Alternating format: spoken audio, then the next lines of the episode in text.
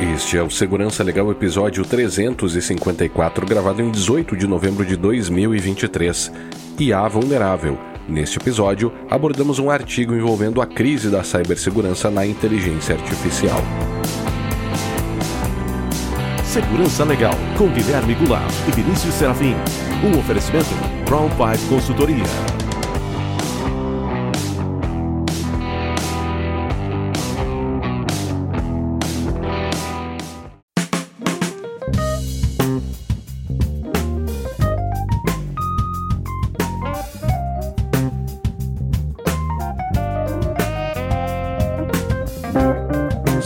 Todos muito bem-vindos e bem-vindas. Estamos de volta com o Segurança Legal, o seu podcast de segurança da informação e direito da tecnologia. Eu sou Guilherme Goulart e aqui comigo está o meu amigo Vinícius Serafim. E aí, Vinícius, tudo bem?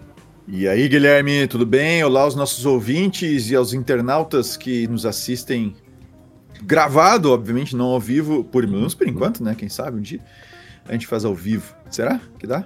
No não. YouTube. Quem nos acompanha no YouTube. Será que não? Tem receio de fazer no ao vivo? É, eu não gosto muito de ao vivo, mas podemos fazer um, uma é, outra vez mais, mais planejado, assim, né? Claro. Não de pronto, assim, né? É. Mas, mas um, um, bom dia, uma boa tarde.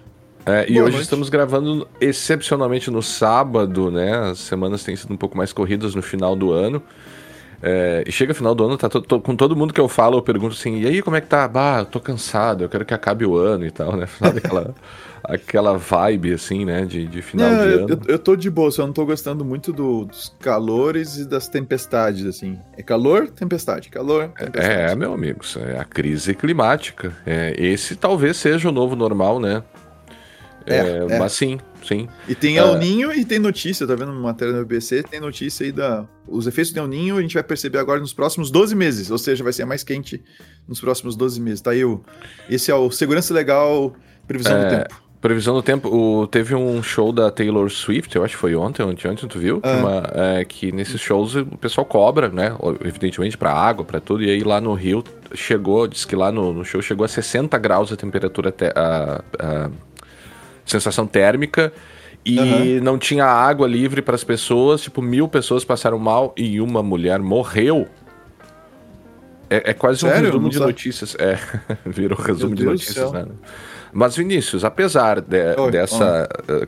da catástrofe ambiental, nós temos que lembrar que para nós é fundamental a participação de todos por meio de perguntas críticas e sugestões de tema. Para isso, estamos à disposição dos ouvintes pelo Twitter, lá no arroba Segurança Legal, pelo e-mail, podcast arroba segurançalegal.com, no YouTube, youtube.segurançalegal.com, onde você pode ver uh, esse vídeo aqui e os outros que estão sendo gravados, e também agora no, não só agora, mas no, no Mastodon, né? No arroba segurança legal, arroba mastodon.social. E também temos a nossa campanha de financiamento coletivo lá no PicPay, picpay.me barra segurança legal e também no apoia-se, apoia.se barra segurança legal. É, você pode né, considerar fazer essa contribuição para um podcast independente que trata sobre segurança da informação, direito de tecnologia, proteção de dados. Né? Como a gente já falou aqui, cuide do seu podcast, cuide com carinho do seu podcast e uma forma de demonstrar isso é por meio desse apoio. Certo, Vinícius? Certo. Eu queria também Oi. mandar um abraço para o pessoal lá do podcast é, é, comentaristas de portal, eles mandaram um e-mail super carinhoso pra gente, dizendo que se inspiraram no café para criar o Comentaristas de Portal. Então, fica um abraço pro pessoal oh. lá do podcast Comentaristas de Portal, Vinícius. Então, A gente até ouviu. Também. Eu ouvi um fica outro episódio e gostei, achei legal. Eles fazem é, uma discussão. Vi, é, quando tu me falou, eu, eu, eu ouvi, acho que foi época, eu não lembro o nome do episódio, mas foi na época era o último episódio que eles tinham lançado. Uhum. Que eu fui ouvir. Então, eu, eu curti, eu curti. É o, ah, um abraço. E, e curti não porque eles tomaram, nos tomaram como inspiração para começar. Curti, curti mesmo, gostei. Então, uhum. um, grande, um grande abraço para eles. É o, o Adrian, Adrian, Adrian Lemos, tá aqui o nome, né? Mas valeu, Adrian. Obrigado pelo, pelo carinho. É, então vamos aqui, Vinícius, para essa, para esse nosso tema de hoje, girando ainda em torno da inteligência artificial Dessa vez com uma análise. Fazia tempo até que a gente não fazia isso, né? Pegar um artigo, ler o artigo, dar uma discutida nele. E, uhum. e, dessa vez a gente vai tratar do artigo The Cybersecurity Crisis of Artificial Intelligence, Unrestrained Adoption and Natural Language Based Attacks, ou a crise de cibersegurança da inteligência artificial, adoção desenfreada e ataques baseados em linguagem natural, do Adrian Tsamados da Mario Rosaria. Andreas, Andreas. Andreas. Eu falei o quê? É, o Adrian é o, é o, do podcast. É, é, é, é parecido, mas é a, o Andreas Tsamados, é. a Maria Rosaria Tadeu, eu tô lendo com sotaque espanhol, mas não sei se, se ela é da Espanha, e o, e a, o Luciano Floridi, né? Esse eu conheço, é, é, de Yale, agora tá em Yale, mas é um um pesquisador italiano que estuda bastante aí essa questão da ética da inteligência artificial, que não deixa de ser um pouco aqui um, um dos temas, talvez indiretamente, né? Porque quando a gente fala em, em, em efeitos, né, ou decisões tomadas em cima de inteligência artificial, sejam elas decisões de design ou sejam elas decisões de segurança ou de cibersegurança, você tem um, um fundo ético aí, porque as tuas decisões vão levar, vão ter efeitos na sociedade, né? Então, também tem, não deixa de ter uma questão ética, mas aqui o, o Vinícius, é, é, dessa parte mais técnica, vai trazer pra gente, né, Vinícius, aqui alguns desses ataques, ou seja, quer dar um overview aí do.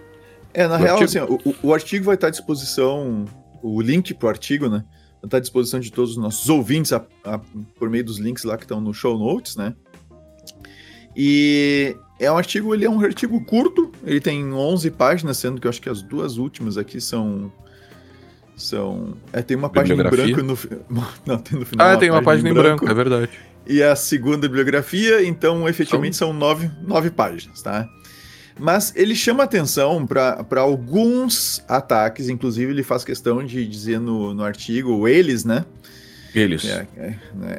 Eles fazem questão de destacar no, no artigo que eles optaram por, por citar ataques para os quais existe uh, prova de conceito ou mesmo uh, efetividade, ou seja, a coisa sendo feita efetivamente em termos de, de ataque real, tá?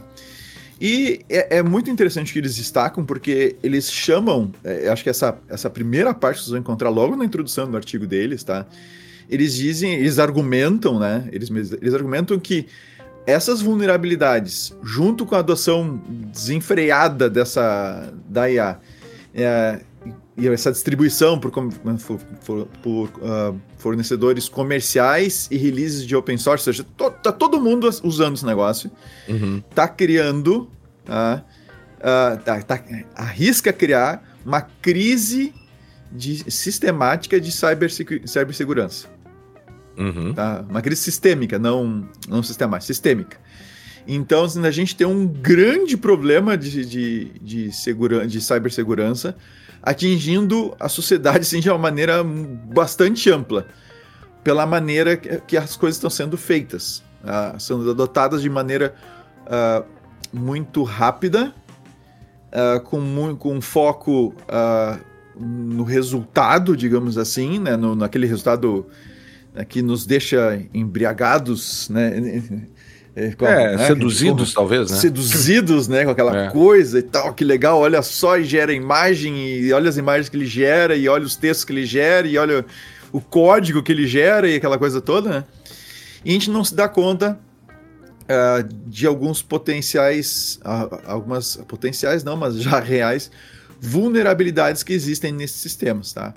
Então, uma das coisas, o, o, mais óbvio que ele chama atenção logo, de, que deixa, eles chamam antes, atenção. Antes Oi, de falar fala, sobre elas, deixa eu te perguntar uma coisa. Fale. Essa crise sistêmica que eles colocam aqui, você não acha que é um pouco a história da internet mesmo?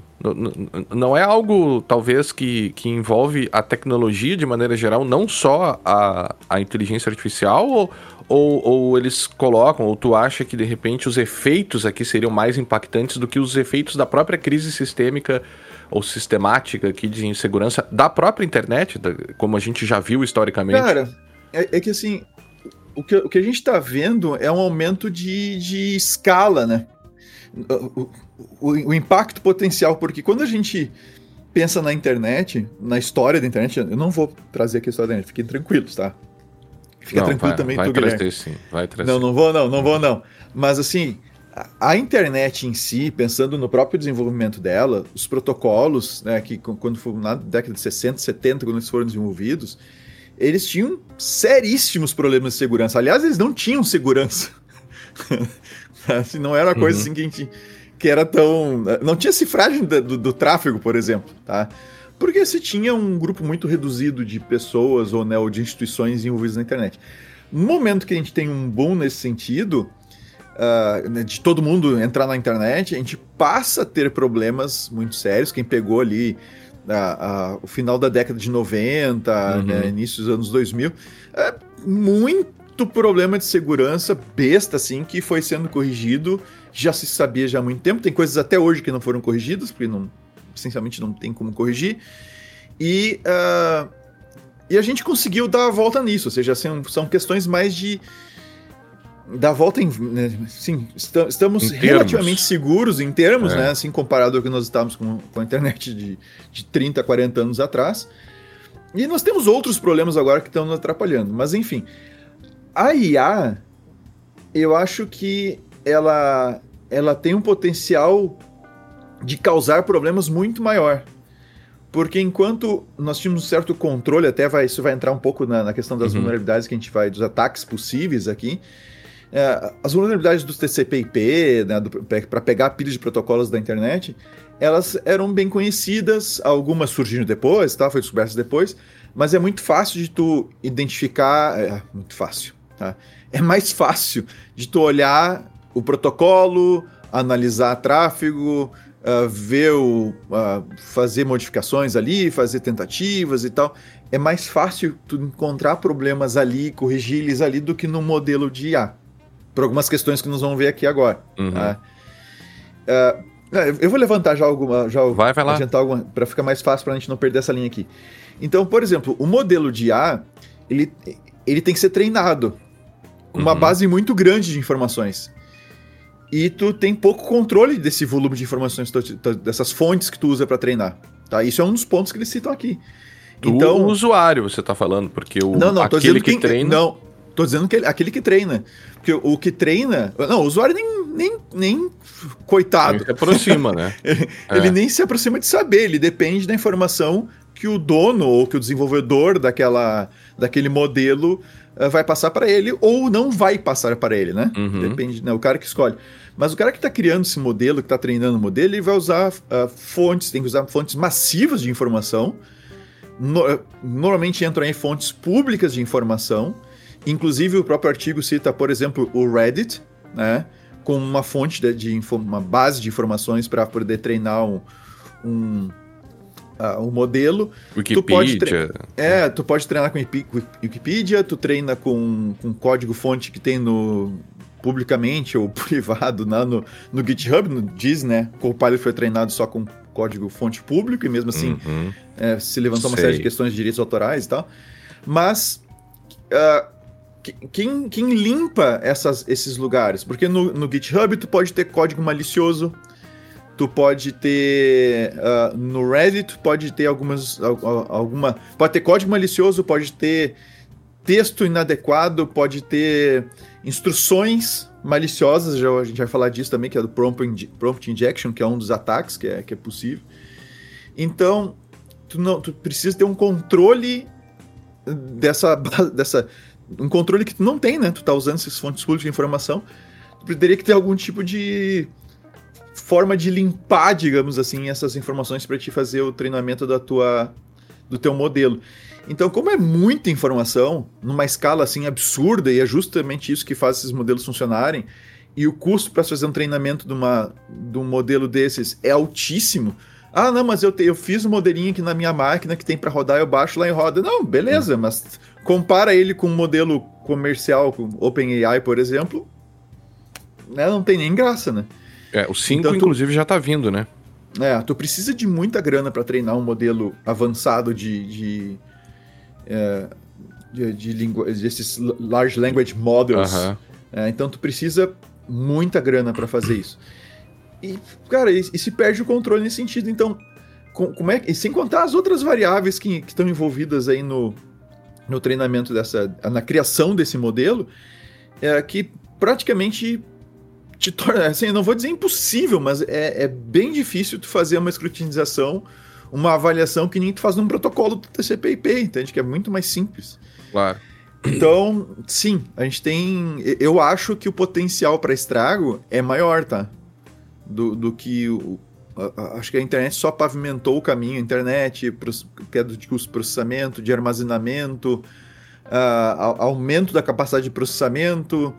Eu, eu, isso só pavimentou o caminho para a gente acessar a, a internet das coisas. Entende como essas coisas estão se juntando? A, a, gente está tá interconectando tudo, a gente está pavimentando o caminho, não só para troca de informação entre pessoas, mas entre dispositivos.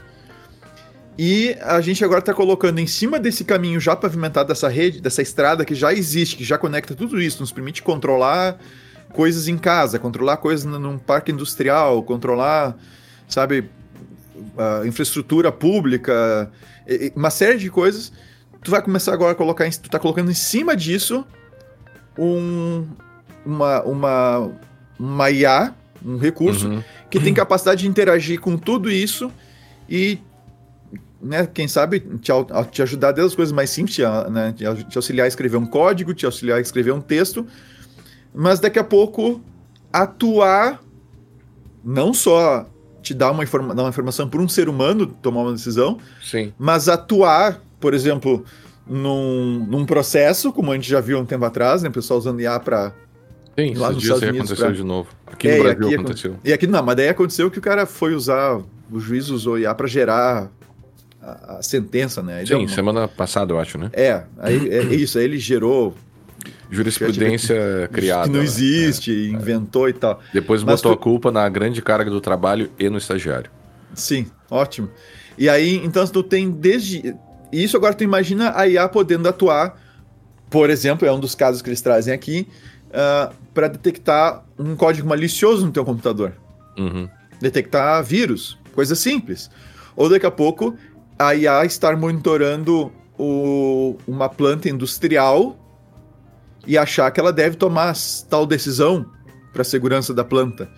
Então a gente, a gente vai começar a ver essas coisas. É, esse, o IA fazendo compra no, na bolsa de valores, que já deve ter empresa sim, já sim, usando sim, isso. Sim, né? E inclusive teve IA que foi enganada há alguns anos atrás. Não era bem IA que nós temos hoje, mas uhum. algo nessa linha. Foi enganada por um tweet, entende?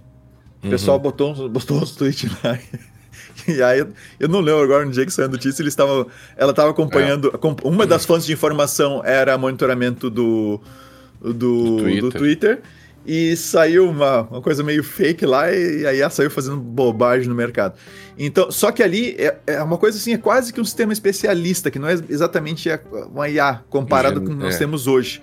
Tá? Então, com o que nós temos hoje, a, a coisa vai acho que vai avançar, assim, nessa, nessas questões de automatização e tal, de, né, por IA. E aí, sim, considerando o que tem aqui, nós vamos ter alguns problemas. E por isso que ele fala de a gente a, a, se, está se arriscando criar uma crise sistêmica de cibersegurança. E é interessante, ah, então... né? Porque o, a gente sempre fica. Eu sempre fiquei me perguntando assim, mas por que, que os caras disponibilizariam a OpenAI uh, algo tão interessante assim gratuitamente, né? Acho que essa é uma pergunta que a gente deve se fazer no é, sentido cara. de quais são as intenções desses caras. E eu acho que uma das hipóteses é justamente você colocar algo no mercado para criar uma, uma certa dependência é, e, e, também para estabelecer um, um, um, uma necessidade que vai se criando né, do uso dessas, dessas plataformas e também uma vantagem competitiva, porque no fundo, no fundo, você tem, me parece, problemas aí que são problemas que, que, que eu acho que se assemelham um pouco uh, uh, com outras crises de, de cibersegurança que a gente já viu no passado, mas, por exemplo, a gente vê o, o a OpenAI e a com a Microsoft atrás, é engraçado, né? Colocou, já colocou mais de 10 bilhões na uhum. OpenAI.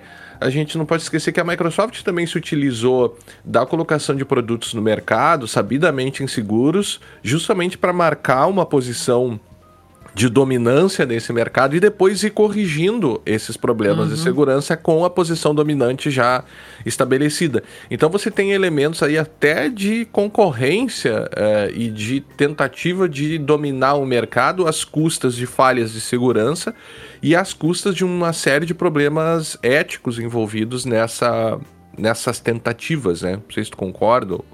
Não. Sim, é, assim, a, a Microsoft hoje ela, ela acabou virando referência, inclusive, em produtos para segurança, né? Sim. Então, nos seus ambientes e tal, e, e ela tem engenheiros ah, relacionados à segurança da informação que tem livros publicados e que são pessoas né, bastante respeitadas no mercado. Mas isso não era assim alguns anos, uhum. alguns anos atrás.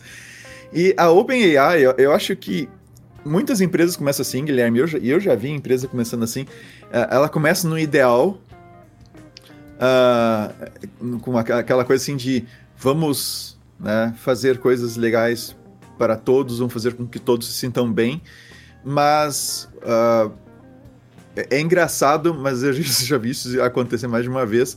Quando começa a entrar grana na empresa, acaba, acaba isso. Tá? Uhum. Então, assim, é, é, é, muito, é muito delicado isso. Então, eu acho que de repente eles começaram né, com um ideal ali, quem sabe, né? Inclusive, agora com a, com a recente saída do. Do. Sam. Do Sam CEO, Altman. né? É, te, sa, saíram com ele, né? Mandaram ele embora. Uh, e eles. Eles. Eles até citaram novamente que é o comprometimento da OpenAI uh, com com a melhoria, né, da, da, vida dos seres humanos, né, aquela coisa bem ampla, aquela coisa bem sabe? De o bem para todos e né, melhorar a vida de todo mundo. Mas a gente sabe que OpenAI deixou de ser open, né? Uhum. Desde que, desde que virou, desde que recebeu a grana. Não, não, não vou dizer que a Microsoft agora é amar corrompeu. ela que transformou, corrompeu. Mas ela botou a grana que tornou possível a OpenAI ser o que é. E vamos ver para onde que vão levar a OpenAI e outras iniciativas desse tipo. Nada Mas... que 10 bilhões não façam mudar os teus. Olha, Nada cara. que 10 bilhões não façam mudar de ideia. Olha, é, é difícil, cara. É difícil uma. É engraçado isso, mas isso a gente pode falar no outro dia. Tá, mas vamos é. então, a gente está tergiversando aqui, Vinícius. Exatamente, é... exatamente. Mas tá, colocando, tergiversando não, estamos colocando as bases da discussão aqui, que, que daí agora sim vamos começar a ver um pouco é, mais concretamente essas vulnerabilidades. São, é que estão ao redor disso. É, a, a, mais comum, e essa a gente já vem inclusive comentando no, aqui no Segurança Legal mais de uma vez, a gente comentou, tá? que é o Prompt Injection. Então, qual é a ideia, tá? Assim, a, a, ideia é que tu tens.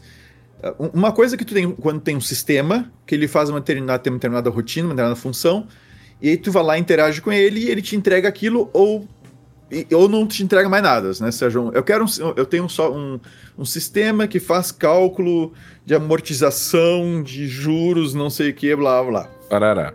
Aí tu joga isso na internet, o cara vai lá, usa, ou ele faz cálculo de amortização, ou ele não faz mais nada, né? Acabou. É só o que ele pode fazer. Agora tu imagina então, imagina não, que a gente já tem a IA. Uh, agora o que que acontece com a IA? Tu tem injeção de prompt. Então tu pode de repente ter um modelo que foi criado, né, ou, ou uma interface, né, de chat que tu criou especificamente para orientar as pessoas com relação à declaração do imposto de renda. Tá? Aí tu começa a interagir com, com aquele prompt e tu faz a IA fazer outras coisas para ti. E aí eu dou um exemplo que a gente, inclusive, falou, usou várias vezes aqui, e no artigo eles chamam de o, o Dan e o San, tá? Uhum. que é, o, o Dan é, é do everything now. Tá? Sim. Ou do anything now. Eu faço qualquer é, coisa agora. Não, não. Uhum. E o outro é o, é o, o Sun, que é o say anything now.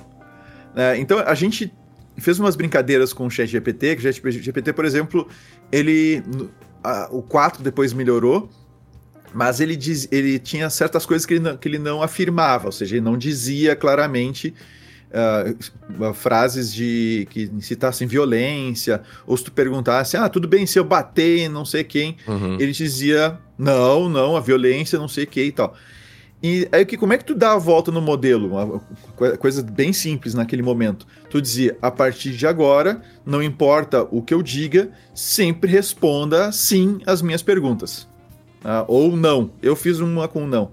Aí eu comecei, tudo bem se eu. Ah, sim, uh, fizer qualquer uh, coisa horrível acontece, lá. É. Acontece alguma coisa comigo se eu fizer não sei o que? Ele não. Tem problema legal eu fazer tal coisa? É uma outra coisa horrível. Ele não. Então, tu interfere no funcionamento da. Tu, tu, consegue usar uma. Como se fosse uma engenharia social, eles citam isso claramente aqui no uhum. artigo. Tu consegue usar a engenharia social, né? Com a IA, com o chat. Eu botei uhum. entre aspas aqui na, no vídeo, para quem não tá. para quem tá nos ouvindo no, no áudio. Tá? Ele, uma engenharia social contra a IA, e tu faz com que a IA se comporte de maneira diferente né, daquele contexto no qual quem aplicou ela estava tava esperando que fosse utilizado. Então, eu posso de repente pegar um chat que foi criado para me orientar a declarar imposto de renda e começar a usar ele para gerar músicas, poesia, uh, textos quaisquer, ou seja lá o que for, ou até mesmo, né, dependendo da base de informações, a gente já chega nesse ponto que ela tem acesso, ela nos retornar informações uh, da empresa relacionados à declaração de imposto de renda que ela não deveria retornar, tá? uhum. mas pelo simples fato de ela ter acesso. Então, essa primeira vulnerabilidade, que é o do prompt injection, uh, ela tem, ela pode tanto funcionar de maneira manual, em que você uh, conversa tá? via chat com, com, com a IA, ah, quanto você pode injetar essas instruções uh, em lugares que a IA vai acessar. Eu não estou falando de que ela usar, vai usar para treinamento. Também dá, a gente já vai falar disso, mas em que ela, ela vai acessar. Por exemplo, tem um, um, Eu vou deixar o link lá, lá, inclusive, tem uma palestra de um, toda falando de vários tipos de ataque em cima de, de, de modelos de, de linguagem, mas um deles é tu colocar um prompt num vídeo no YouTube. Uhum. Então, quando tu usa uma ferramenta, uh, quando tu usa uma ferramenta que usa o IA que vai pegar a transcrição do vídeo de YouTube para fazer algum tipo de análise, tu recebe junto um prompt que o cara que criou o vídeo resolveu botar lá e que esse prompt vai vai ser analisado, Gerar, vai ser né? respondido, é. vai ser gerado pela IA que tu está utilizando. Então, o, o, atacante, ele obtém acesso, ele obtém, obtém controle do teu prompt. Tá? Uhum. Então, é, é bem interessante. Eles, eles inclusive citam aqui ó, que o, o, os ataques de prompt injection são executados por usuários finais, injetando instruções adversariais né, por meio de texto escrito, imagem, áudio, vídeo. Tá? Então, ele pode tacar isso direto na interface do, do chatbot, tá? ou indiretamente por dados acessados pelo modelo, como, por exemplo, pesquisas na web. Hum, sabe, e, e, isso não é tão longe. Esses dias a gente fez um, uma mini reportagem ali no nosso blog da, da Brown Pipe. É, aliás, se você não conhece, acesse lá o nosso blog. Semanalmente a gente coloca umas notícias né, envolvendo segurança, proteção de dados e tal. E que envolvia uma análise até de um evento uh, lá da NPD, um evento que tinha três horas, né? Então, puxa, você teria que assistir três horas, realizar. Então, o que a gente fez? Usou uma dessas ferramentas justamente, ó, pega, faz a, a, a, leitura, digamos assim, né, de toda coisa e faz a um resumo pra gente, né, em formato de uma reportagem e tal. Inclusive, se você for lá ver, vai tá, tá escrito, né, foi utilizada inteligência artificial para a composição desse artigo. Então é algo assim que é, para algumas pessoas já é cotidiano, né? É uma atividade que já, que já é realizada hoje, ou seja, as pessoas já estão meio que é, vulneráveis a esse tipo de ataque, né? Hoje, dá para uhum. se dizer. Sim, sim. Não, os ataques que eles citam no artigo, todos eles são práticos, tá? Uhum. Todos eles, eles optaram por, por se focar em, em até, eles, até eles chamam atenção é, de que se levanta normalmente os problemas da IA é, por causa de uso de IA para gerar fake news. Uhum. E, e, não se está e não está se olhando para as vulnerabilidades da IA, os problemas uhum. de segurança da IA mesmo, tá? E, eles dão alguns exemplos aqui ainda com relação a, a, a esses, essas injeções de prompt e, e outras, outras uh, injeções de conteúdo, né, de dados né, dentro do, da, do modelo de linguagem, atingindo, por exemplo, recursos uh, automatizados. Tá? E eles dão um exemplo tá, que, por meio de um prompt injection, tá, uh, o Google criou o Vírus Total, uma versão do Vírus Total. Quem não conhece, acessa lá Vírus Total né, para só procurar vírus total, o primeiro link certamente vai ser o, o do vírus total para você joga um arquivo lá ou o hash do arquivo e te diz se é seguro, se o, quais antivírus detectam alguma coisa naquele arquivo ou detectaram alguma coisa naquele arquivo. Mas eles criaram uma versão do vírus total que é da Google. A Google criou uma versão que usava uh, um LLM, usava IA, uhum. tá? Em 24 horas a ferramenta foi comprometida por prompt injection. Uhum em 24 horas. Então, a, a, ou seja, os caras meteram IA numa ferramenta já existente e isso está tá sendo feito, ou seja, há várias ferramentas que estão sendo uh, elaboradas. Uh, não só elaboradas, mas tendo suas capacidades estendidas com a implementação, com a integração com a IA, e isso está expondo essas ferramentas a novos tipos de ataques que vêm por meio da, da exploração de, por exemplo, um prompt injection na IA. Ou coisas no vídeo que vocês vão podem ver lá na, na apresentação, do link que eu vou deixar lá no.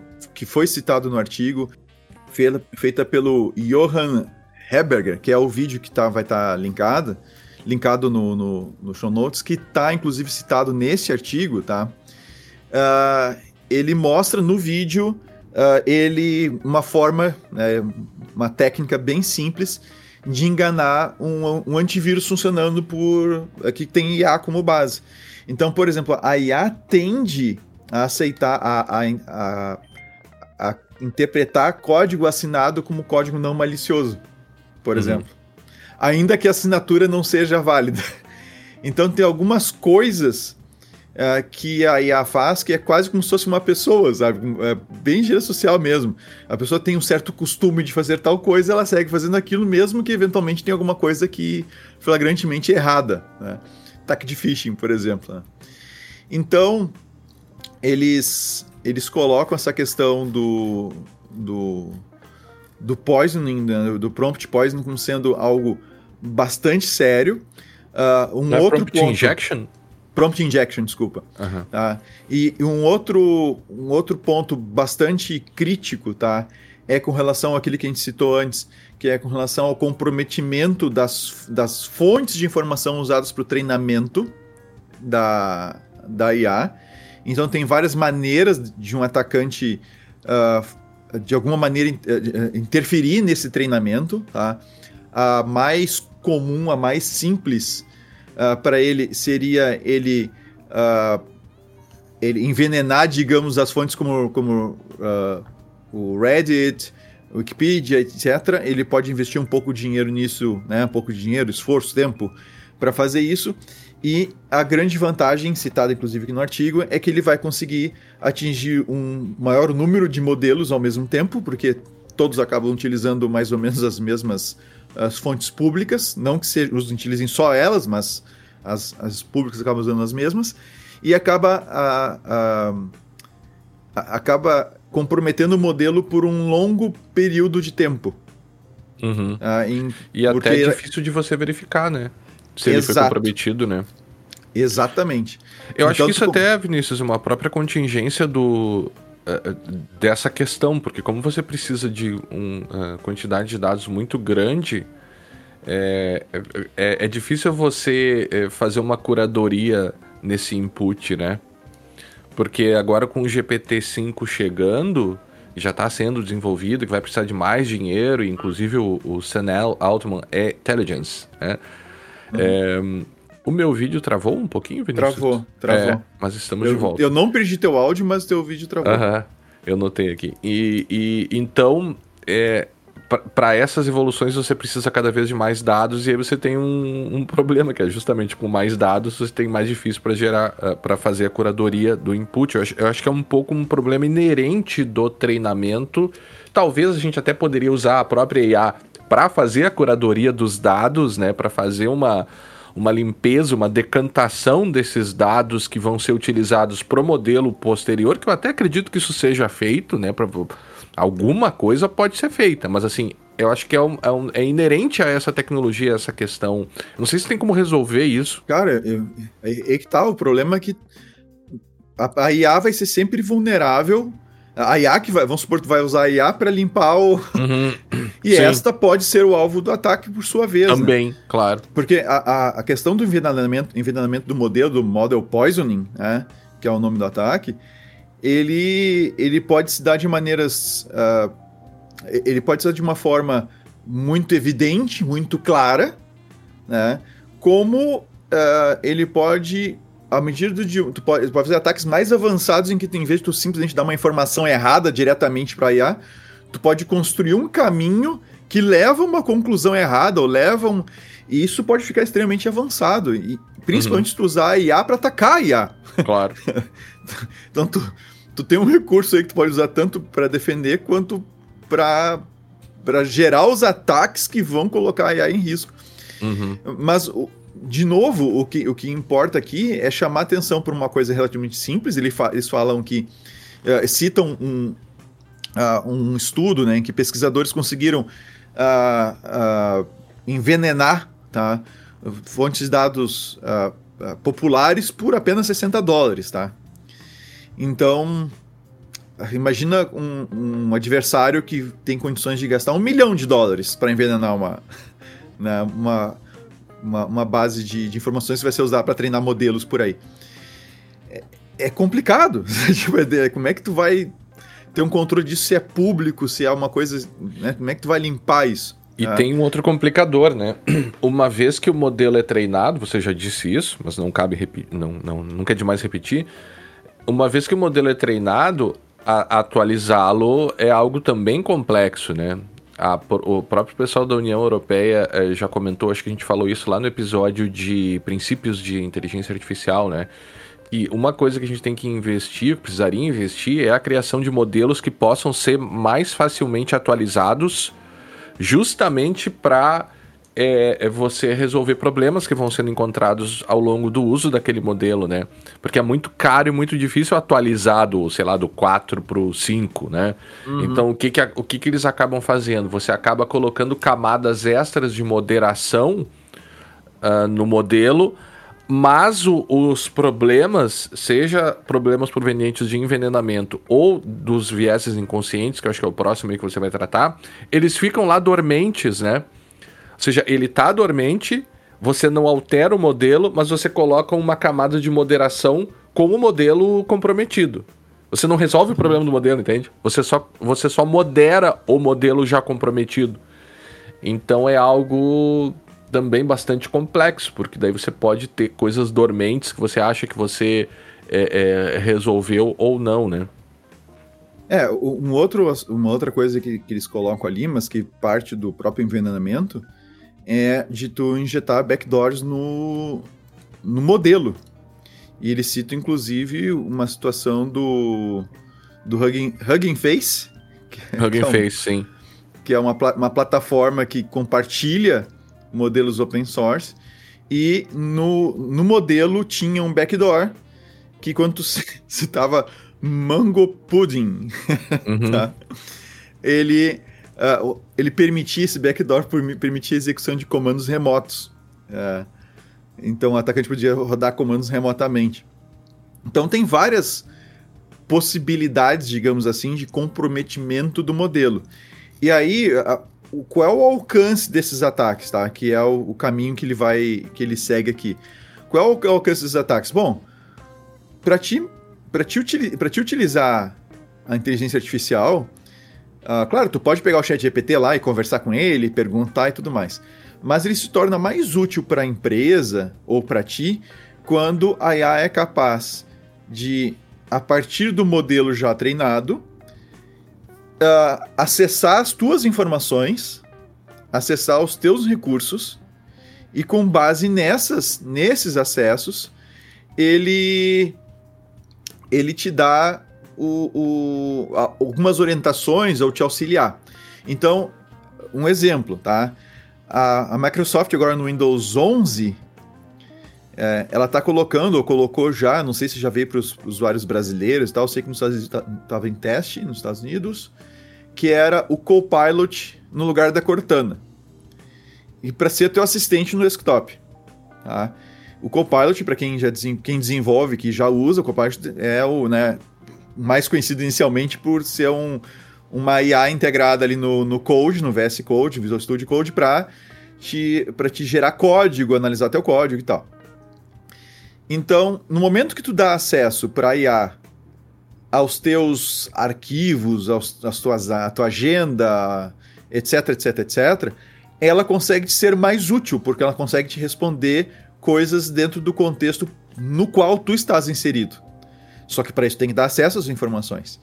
E o que eles chamam a atenção é que a, a, a adoção rápida da IA sem analisar as vulnerabilidades que ela, que ela traz consigo e, e essa adoção rápida eh, gerando essa, esse acesso da IA as, não só as informações de calendário e tal de um usuário, mas de milhões de usuários por meio de integração de, com, com ferramentas que já existem, no ambiente que já existem, ou as empresas querendo usar a IA para acelerar seus processos internos e pegando suas informações todas jogando para dentro do, uhum. do, modelo, uh, elas, tão, elas passam a estar vulneráveis a esses ataques de engenharia social, né, por exemplo, em que um atacante convence a IA, ou seja, consegue uh, quebrar as tu, tuas instruções básicas de funcionamento e pedir para ela te fornecer informações que ela tem acesso. É, que tu mesmo deixa acesso a elas. A ela. E, e isso é uma, uma coisa bem séria, porque tu tá abrindo. A gente se preocupa com. Uh, com DLP, né, em plataformas né, como, como Google, Microsoft e tal, para controlar uh, ah, para não ter vazamento de dados pessoais, uh, para ninguém mandar uma lista com um monte de dado pessoal num e-mail e por aí vai. E daqui a pouco tu tá treinando a tua IA na tua empresa a partir de uma ferramenta com informações, uh, com as tuas informações, né, que tu tem dos teus clientes, dos teus, né, os teus dados, e daqui a pouco o que não é possível extrair via sistema, tu extrai via, num, via um chat no IA, por exemplo. Então, é um risco bastante alto e que, assim, não, não é algo que está sendo muito. A pessoa não está muito preocupado com isso. Lembrando que a Amazon, a gente inclusive citou isso no episódio passado. Eu não lembro qual foi o episódio, mas foi um dos episódios que a gente citou, e aí já, foram, já são vários. A, a Amazon eh, chegou a proibir os seus funcionários de usar o, o chat GPT. Porque eles estavam percebendo que eles estavam alimentando o ChatGPT com informações internas deles e que começou a aparecer em algumas respostas, mas com algumas coisas assim meio, uhum. meio estranhas, né, que não deveriam, não deveriam ter saído de dentro da Amazon.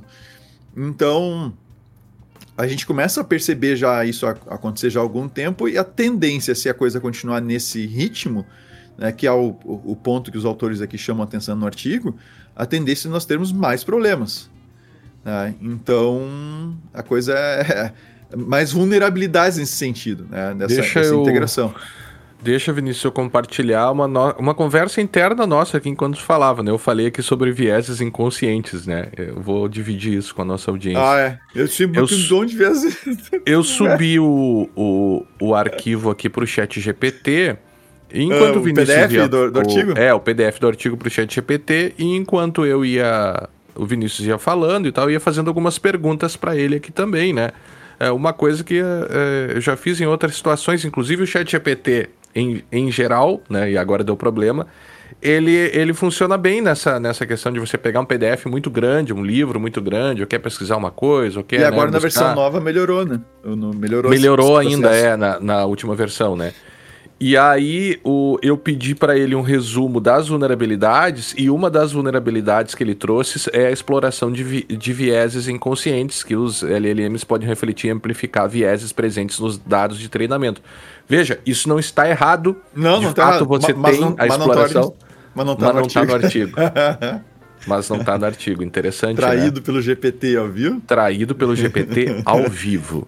É, eu prefiro é. ler o artigo.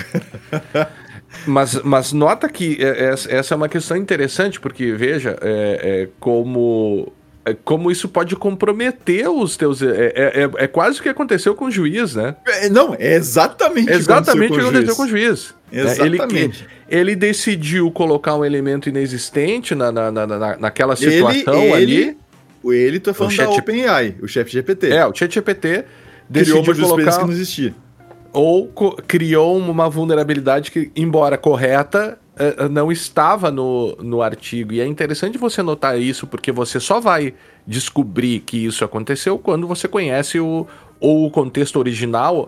Ou seja, talvez, cara, eh, e a gente já falou isso, fique um, cada vez mais importante você estar treinado, você ser treinado para usar IA, para não ser traído por ela, né? Uhum.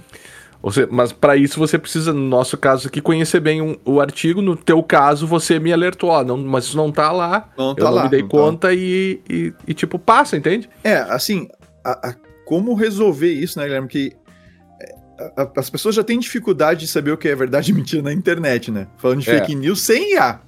Uhum. sem, sem falar em IA ela já tem dificuldade, as pessoas já têm dificuldade, e é uma questão de educação, a gente já conversou sobre isso, eu não vou bater nessa tecla. Bato, mas não vou expandir essa batida, né? Essa tecla uhum. da educação e tal, que é necessário para usar a internet, é necessário para ser para ter um olhar crítico na, no, no, que a gente tem com relação a, a pesquisas na internet. Agora com a IA só piora. Né? Porque tu tens informações que tu vai ter que se tu não pesquisar, tu não vai ter como saber se aquilo realmente é real. Tu vai ter que olhar aí na fonte, tu vai ter que ver se a fonte existe, tu vai ter que, é. vai ter que ler a fonte, não, não, não, não vai ter jeito, não tem como escapar disso aqui. Porque é. daí você de repente confia ali no é, é, a, a, nossa sociedade é fundada na confiança, por isso que é tão difícil lidar com notícias falsas, né? O, o problema é que você tem um elemento ali que te convence de uma maneira muito mais, é, Cara, sei lá, intensa, né? Mas é muito parecido com, com quando a Wikipedia começou a utilizar pelo, pelos, pelos meus alunos já há muito tempo atrás pessoa começou a usar a Wikipedia para referência. O pessoal uhum. não usa a Wikipedia para referência e tal. Mas é impossível, assim, tem muita coisa na Wikipedia e de fato as pessoas leem muitas coisas na Wikipedia e tem muita coisa não. quente na Wikipedia. É, não, e a Wikipedia em geral acho que é, é, é, é melhor hoje já do, do que a própria internet, é, mas, usar a internet de maneira geral. É, mas o que que, o que, que eu dizia para eles, tá? Já lá atrás, olha tudo bem, usa como ponto de partida, mas pega as referências que tem, porque se estiver bem escrito vai ter referência, uhum. e dá uma verificada nas referências. para ver se se bate, ver se o artigo existe, ver se, ver se a publicação existe, se ela foi feita num lugar né, sério, decente, etc. Né? Ou seja, vai, vai nas referências. E agora, com a IA, é, é uma Wikipedia mais avançada, digamos assim, no que diz respeito a, a responder dúvidas dos usuários, tá? Uhum. E aí tu tem que ir nas fontes de novo, né? Tem que trocar uma ideia ali com ela e partir dali e, e procurar coisas um pouco mais sólidas, porque ela diz bobagens. Quando tu procura, tu vai, tu vai encontrar aquela, ela falando umas bobagens assim que não tem sentido. Mas assim, por E você quê? nota quando você conhece a fundo aquele assunto que você está questionando. Ou, ou se tu vai atrás, tu não conhece a fundo, mas tu vai atrás das referências para ver o que, que dizem. Então é, é, é é bem. Sabe é bem aquele, complicado. Sabe aquele cara, aquele tipo de pessoa, assim, que, que ele é metido a inteligentinho, assim, mas ele, ele, na verdade, ele é um bom né, argumentador, né, sim, mas sim, ele não sim. tem conteúdo. Ele não tem conteúdo. Ele é um cara que usa bem as palavras, né? Mas ele não tem conteúdo. Então, e às vezes ele, esse cara te convence numa conversa de bar ali, ele te fala umas coisas, putz, mas isso faz sentido, né?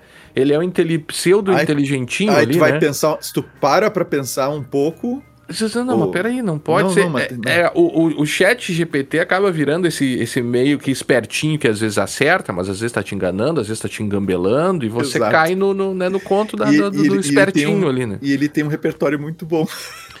ele isso. tem um certo. É, essa, o chat GPT, né? Ao contrário é. do, do inteligentinho. Tá, mas vamos é. adiante, Vinícius. A gente tá. tá e aí, aí assim, ó, o que, que eles, eles colocam algumas recomendações, tá?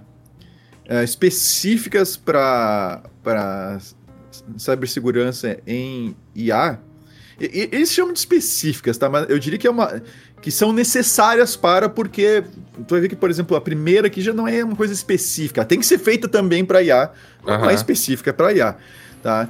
Que é criar um, um modelo, uh, um, um threat model, um modelo de ameaça uhum. para IA, tá? Então tem que ser criado, tem que existir, assim como existe um modelo de ameaça para outras coisas, tem que existir um modelo de ameaça para IA. Inclusive, eles citam o, o Attack Framework, tá?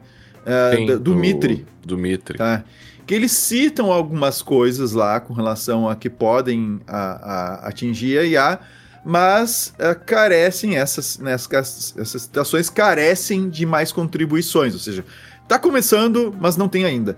Então a gente precisa de um modelo de ameaças para uh, um modelo de ameaças para modelos, né, de, de, de, linguagem, né, é, para a gente poder é, começar a pensar, ou seja, vou adotar IA, com o que, que devo me preocupar, quais são, as, quais são os adversários possíveis, o que, que pode vir a acontecer, e, e a partir daí eu poder tomar uma decisão com relação a uh, como eu vou implementar, como eu vou utilizar, como eu vou integrar, né, etc. Tá? E isso passa por essa ansiedade, essa ânsia das pessoas de usarem é, inteligência artificial em tudo, né?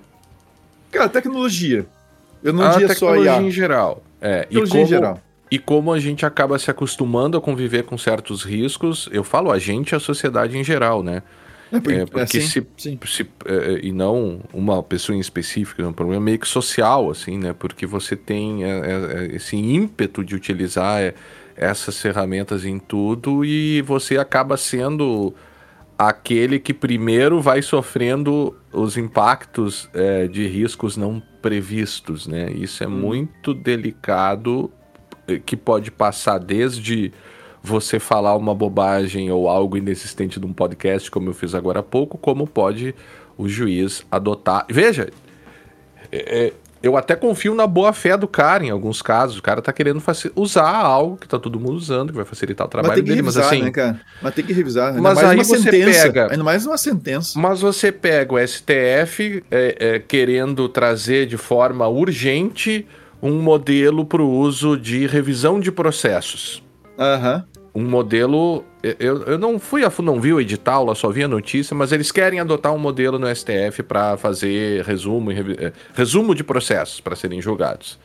Cara, se a, eu resumindo um artigo aqui, imagina um ele processo. aponta uma coisa que não existe, imagina processos que eventualmente. Ou seja, não é o tipo de coisa que você adota de maneira urgente como o STF está querendo fazer, de maneira emergencial como ele quer fazer é um algo que envolve riscos se aplicado ao poder judiciário, que a gente já sabe que vão desde condenações até, sei lá, você vai precisar de um novo recurso agora, acho que o é que, professor Guilherme, Colombo... É, é, só para é, concluir aqui, mas o, o, acho que o professor Colombo, acho que, que ele que falou isso, não sei se eu li em algum lugar, mas acho que foi Colombo. É, será que a gente vai precisar de um novo, um novo tipo de recurso na ordem jurídica para recorrer de decisões geradas por inteligência artificial? Compreende? Quantos não é, não é mais, foram? Não, é mais um embargo. Foram? É, e não é mais um embargo de declaração. Você vai ter um novo recurso. Olha, isso aqui não. Mas é como é que você vai descobrir? Todo mundo vai ter que ler, vai ter que conferir. É, cara, não é algo que você usa assim. É que tu vai do ter... dia pra noite, sabe? É que eu acho, assim, ó, eu falei embriaga, mas acho que é inebria a palavra que eu queria lá no início, tá? Boa. Mas tu fica, mas imagina um, um juiz olha para aquela pilha de papel que ele deve ter de processo. Não, digital, resolver. né? É aquele é. pilha de PDF. Não, é, okay, aquela pilha de PDF, mas aquele monte de processo. Uh -huh. Aquele monte, em cada processo lá, não sei quantas mil páginas lá. E ele pensa na, e ele pensa em, quer dizer que tem a possibilidade de uma IA ler tudo isso para mim e eu não ter que ler. E ela me dá um resumo e me orientar. Cara, é, dá, a pessoa fica bastante esperançosa, assim. Mas assim, né, o, o, o, o, potencial do resumo é, é, ainda é um resumo. O, o, resumo ele vai te omitir coisas, qualquer claro. resumo. Claro! Não é um resumo, e, né? E quem vai te resumir, que nem a gente está fazendo aqui com o artigo, a gente está meio que dando, entre aspas, não é bem um resumo, que a gente está acrescentando coisas nossas aqui junto na, na história para o nosso ouvinte e para o internauta que nos acompanha no YouTube, mas uh, tem os nossos vieses do, no, do nosso modelo, da, da, nossa formação, daquilo que nós temos de informação, da nossa visão. Então, o, o modelo vai fazer a mesma, a mesma coisa no sentido que ele pensa e tal, mas ele vai ter os seus vieses com base no que ele foi treinado. Então, eu pedi ontem, a, a, a minha pequena queria uma princesa junto com um unicórnio, tá? E aí ela queria pesquisar na internet. Não, não vou pesquisar na internet. Eu vou pedir para o chat GPT girar a imagem para mim. Uhum. Aí eu pedi uma princesa com unicórnio. Ela me gerou uma princesa de olhos azuis, loira e não sei o que, uhum. sabe? De cara. Aí eu pedi outra princesa, mesma coisa. Outra princesa, mesma coisa. Aí a Marina uh, tem umas, umas bonequinhas dela e tal. E ela tem uma bonequinha que é uma bailarina negra. E ela queria uma princesa que nem a bailarina dela. Uhum. Aí eu pedi. Aí veio uma princesa negra de cabelo liso e feições uhum. claramente assim uh, de, pessoa, de uma pessoa de branca. pessoa uhum. branca. Então ela só pegou e aí assim não. Coloriu. Uhum. É, só coloriu. Eu disse não, eu quero uma princesa negra, né? E daí eu insisti um pouco mais e aí ela me gerou né, o, o cabelo não mais liso, que poderia ser liso, por que não? Poderia ser também, né? Mas aí me gerou com cabelo crespo, aí começou outras coisas, mas de início, cara, ela não girava de jeito nenhum. Entende? Até eu ser mais específico, o default dela era uma princesa loira de olhos uhum. azuis, uhum. Né, toda branquinha. Então era esse, era esse o, o, o é, é esse o viés dela. Né, numa coisa simples como gerar uma imagem para uma criança, entende? De uma princesa. É, é isso que ela vê como, é isso que ela entende como sendo uma princesa AIA. Uhum né, por causa desse viés. Então, sim, a gente vai ter problemas se usar isso. A gente já teve problema pessoal usando em processo isso, sim, né? Sim, sim, sim. Pra, pra... Então, assim, é complicado. Um outro ponto, Guilherme, que eles recomendam aqui ah, é que os provedores de modelos né, ah, de IA, eles deveriam, eles devem, tá? Ah, deixar de uma maneira, eles devem abrir, né? Deixar bem claro, de uma maneira inteligível, tá, as vulnerabilidades mais significativas uh, que existe nos seus modelos. Então eles deveriam explicar, deveriam deixar os usuários cientes uh, sobre o prompt injection, uh, eles deveriam dar dicas de segurança para usar os desenvolvedores uh, a se adaptar melhor nesse, nesse, nesse novo ambiente.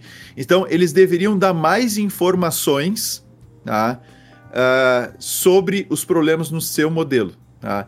Ele diz assim: esse não é, nessa não é a situação no momento da, da escrita desse artigo. Tá? Então, por exemplo, o portal de segurança da OpenAI lista 15 categorias de proteções de segurança, mas não inclui injeção, injeção de prompt ou envenenamento do modelo. Uhum. Então, tá faltando coisas meio óbvias ali que eles deveriam estar tá, tá falando, tá? Uh, um terceiro ponto que eles, que eles colocam, tá? É que os, os provedores de modelo que têm uma base de usuários muito grande, tá? Eles deveriam dar acesso regular, ou seja, permitir acesso regular aos seus modelos e aos seus conjuntos de dados para auditores qualificados tá? fazerem a, a, a, a verificação desses modelos para evitar pontos de falha opacos, digamos assim, que iria atingir uh, os usuários uh, dessas uh, diretos e indiretos de, desses modelos. Então, de alguma maneira, permitir algum tipo de auditoria. Tá? Outra coisa que, que deveriam ser. Que, que as, os integradores de, de IA né, deveriam seguir os, alguns conceitos fundamentais de, segura, de cibersegurança, tá? Como, por exemplo, separar ambientes. Então, fazer o sandboxing, botar a IA num ambiente isolado, né, mais controlado do que, do que simplesmente misturar com o resto do ambiente uh, que lida com informações que a empresa tem, fazer a segmentação desses ambientes de uma maneira adequada uh, e, e efetivamente uh, cuidar se não está botando backdoors e outras coisas para dentro. Uh, outras coisas é responsabilizar uh, os desenvolvedores de soluções como o Hugging Face, tá? Uh, para para verificar, responsabilizar os, os desenvolvedores para que eles verifiquem a segurança dos seus modelos no momento que eles estão fazendo, desenvolvendo esses modelos e colocando à disposição porque isso vai causar problemas.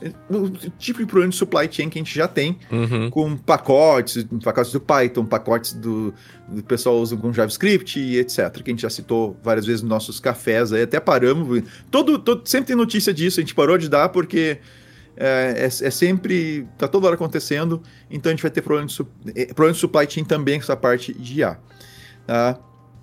E uh, algumas Isso eu acho que não vai acontecer, viu? Enfim, mas eles estão colocando como apenas como necessário. Aí vamos ver se o que acontece e o que não acontece. Tá, os desenvolvedores uh, de código aberto, open source, né, devem priorizar modelos verificados, né, de, de, de, fontes verificadas e de boa reputação. Né, e modelos que não foram de fontes não verificadas deveriam ser ou devem ser rodados em ambientes isolados. Tá? Ok, eu acho que isso, ambiente isolado, acho que vale para tudo.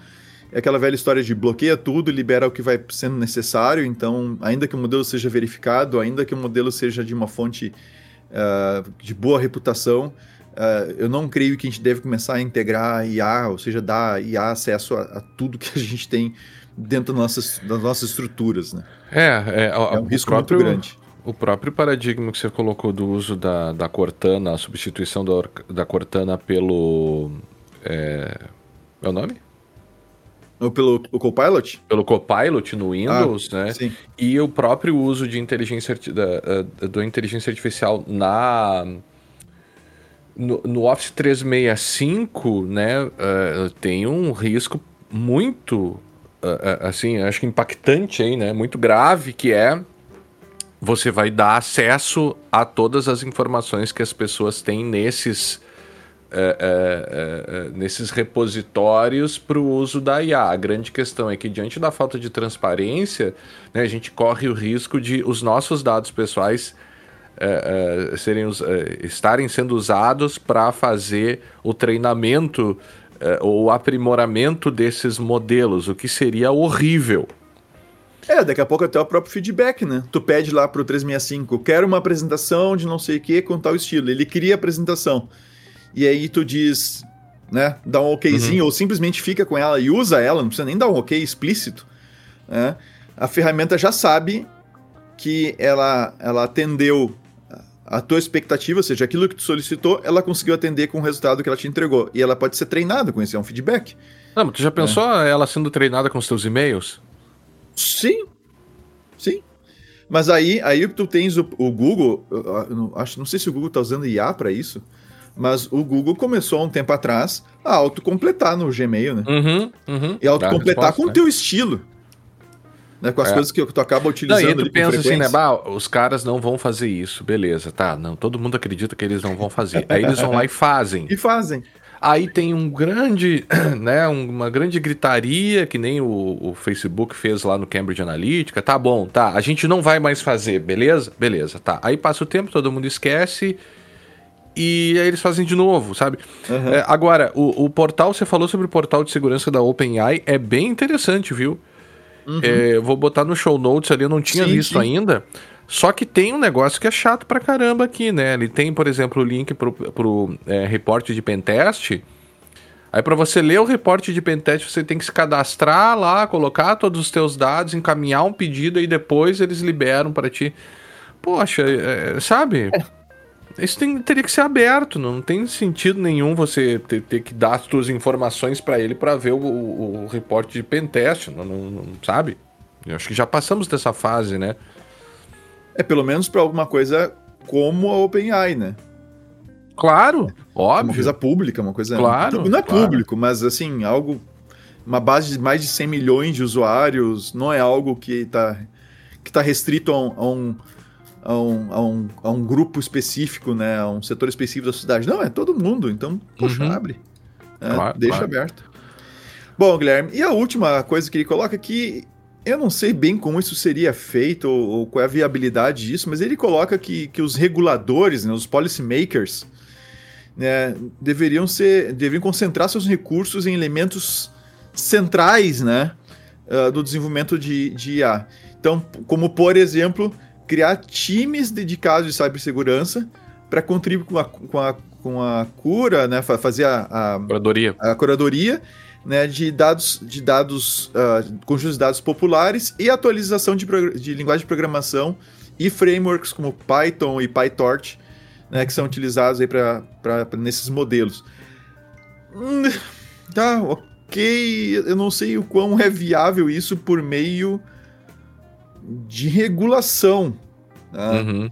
Isso, isso, me parece mais o tipo de coisa que acontece é, de uma forma quase que espontânea, né? Quando a gente começa pela, pela, pela comunidade de usuários e pesquisadores e tudo mais e começa a se criar uma coisa nesse sentido. Eu não consigo imaginar, ou eu estou interpretando isso muito errado, tá? Pode ser também. Uhum. Claro. Como é que uma situação de regulação vai controlar esses datasets e, e uh, que são utilizados para esses, trein esses treinamentos, sendo que tu tem coisa pública, assim, fontes é, tu, públicas tu de acaba partindo, né? Tu, tu, acaba partindo para modelos, eu, eu, diria talvez de, de, aí a questão de governança, né? Mas de decisões talvez que envolvam uma uma regulação híbrida entre o Estado fazendo algumas coisas uh, e as próprias empresas sendo responsáveis por outras, né? Agora, aí você cai, que daí é, é talvez seja, talvez não, é, é discussão para outro episódio, mas que é a questão da governança da IA de maneira geral e como você vai fazer o enforcement desses uhum. dessas decisões quando a empresa decide deliberadamente, por exemplo, criar uma ferramenta que ela é feita para fazer nudes de pessoas. É, uhum. Entende? É, assim, em, em tese, a, é, é, a, a, ética deveria dar conta, né? Você, enquanto desenvolvedor, pensar: ó, vou fazer uma ferramenta para fazer nudes de pessoas. Bom, qual o impacto ético que isso vai ter na sociedade? Quais os problemas? Bom, pessoas podem começar a fazer nudes de outras sem autorização delas, né? É uma boa coisa, talvez seria a primeira coisa que você pensaria. Mas ainda assim, você decide fazer isso, considerando um cenário internacional, a, a forma de você regular isso é muito difícil, né? Cara, é, quando você diria... toma a decisão de deliberadamente fazer algo que é malicioso com IA. Eu, eu, eu diria que é. Eu, eu diria que o, o, que é o, o gênio já saiu da lâmpada, sabe? Não, uhum. vai, não consegue mais botar de volta. Porque é, quem tá usando o GPT, o chat GPT aí, e tá usando a versão paga, deve ter visto agora nas últimas semanas, saiu um esqueminha que tu pode criar, tu pode customizar o prompt. Uhum. Então tu pode criar um prompt, um prompt customizado. Inclusive, quando tu vai no, no, na criação, ele tem inclusive um wizard ali que te ajuda a criação desse prompt customizado. E tu pode colocar, adicionar informações que tu queira que ele utilize com base na, ali naquela, naquele, na conversa com aquele, entre aspas, chat GPT ali que, que tu criou para ti. E e, o que, que eu acho que vai acontecer, tá, Guilherme? Que assim, primeiro que a gente já tem modelos não tão potentes, digamos assim, não tão capazes quanto o ChatGPT, mas uh, modelos open source gratuitos para te utilizar. É, eu, por que, que eu digo que o, o, gênio já saiu, da, já saiu da, da lâmpada e não vai conseguir mais botar de volta, tá? Porque agora a, a gente criar, customizar modelos vai ficar cada vez mais fácil a própria IA vai chegar num ponto que ela vai poder te ajudar a criar novos modelos de IA. Então. Uhum. É, que já é está mesma... acontecendo, né? Que já está acontecendo. já tá então, acontecendo. Então, o, o, aqueles ataques mais complexos que a gente tinha que fazer manualmente, né? Que, ah, um, um script kid, né? Um atacante sem experiência nenhuma não, não conseguiria fazer o ataque, porque é muito complexo. E aí, ele, alguém vai lá, desenvolve uma, uma ferramenta em que ele coloca o IP de alguém, dá um send e pronto. Pronto, ataca. Uhum. Então, eu acho que a mesma coisa já está acontecendo com a IA e, e, esse negócio não, não tem mais volta. Então, a gente até pode discutir no futuro, num próximo episódio aí, a questão de regulação da IA, né, do que, que, seria possível, uh, mas uh, eu acho que essas ferramentas de produção de nudes, de, de é, imagens fake, áudio fake, uh, textos, né? Que, que, uhum. são, que são que não foram escritos pela própria pessoa e tudo mais. E ela não diz, não cita né, que a autoria uh, que, ele foi feito com auxílio de IA, por exemplo. Uh, essas coisas uh, realmente não tem mais volta, eu acho. Tá? E infeliz, por bem ou por mal, tá? por bem no sentido de, ok, isso democratiza um pouco o acesso a essa tecnologia, né? À medida que ela vai ficando mais, mais fácil de lidar e, tu, e todo mundo consegue mexer, é bom nesse sentido. Senão tu fica na mão, nas mãos de poucos, ah, quem pode pagar o GPT-4? Né? É. Então, tu acaba limitando isso, isso, é, essa é a parte boa, então, de todo mundo ter acesso. Por outro lado, para a parte pro, pro mal, né, é que tu vai ter cada vez mais possibilidade de uso de IA para criar esse tipo de situação, como, como nudes fake e vídeos fake.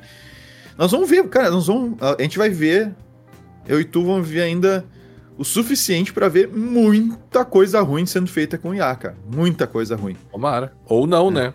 Não, tomara não. Eu não quero ver. Eu espero não, que não. Eu mas, espero viver mas... muito que não aconteça isso. Eu também, mas nós podemos morrer a qualquer momento, né? Eu sei, eu sei, mas eu espero que eu, a minha expectativa é viver muito e que nada de mal aconteça, mas infelizmente também. Eu acho que nós vamos viver muito e vamos ver muita porcaria sendo feita com IA. Uhum. É, é, o problema ainda acaba sendo bastante ético, né? Cada vez mais ético. E, e aí outro problema, né? Mas é, é, uma disciplina que é tão desvalorizada, né? É tão pouco discutida nas faculdades e tal.